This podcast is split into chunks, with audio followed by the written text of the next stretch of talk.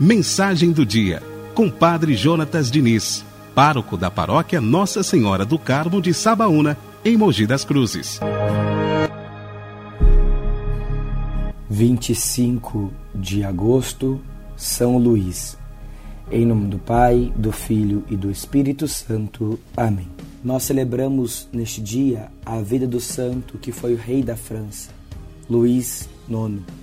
Ele nasceu em Poisse a 25 de abril de 1214 e teve a graça de ter uma mãe muito religiosa, tanto assim que o aconselhava depois do batismo: Filhinho, agora és um templo do Espírito Santo. Conserva sempre teu coração puro e jamais o manches com pecado. A rainha mãe Branca de Castela providenciou ótimos professores e instrutores para uma formação digna do filho.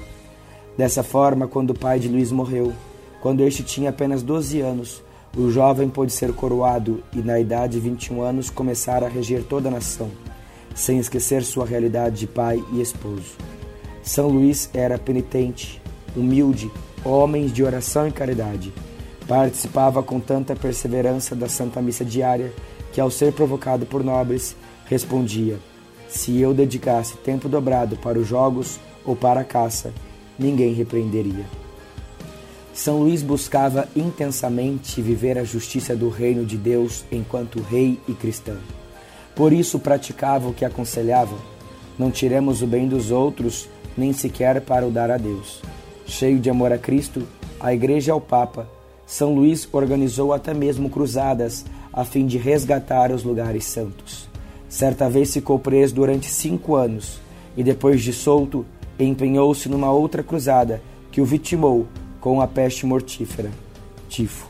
Ao receber os santos sacramentos, este grande santo entrou no céu a 25 de agosto de 1270. Foi canonizado em 1297 pelo Papa Bonifácio VIII. Por isso, com fé e confiança, nós rezamos. São Luís, rogai por nós.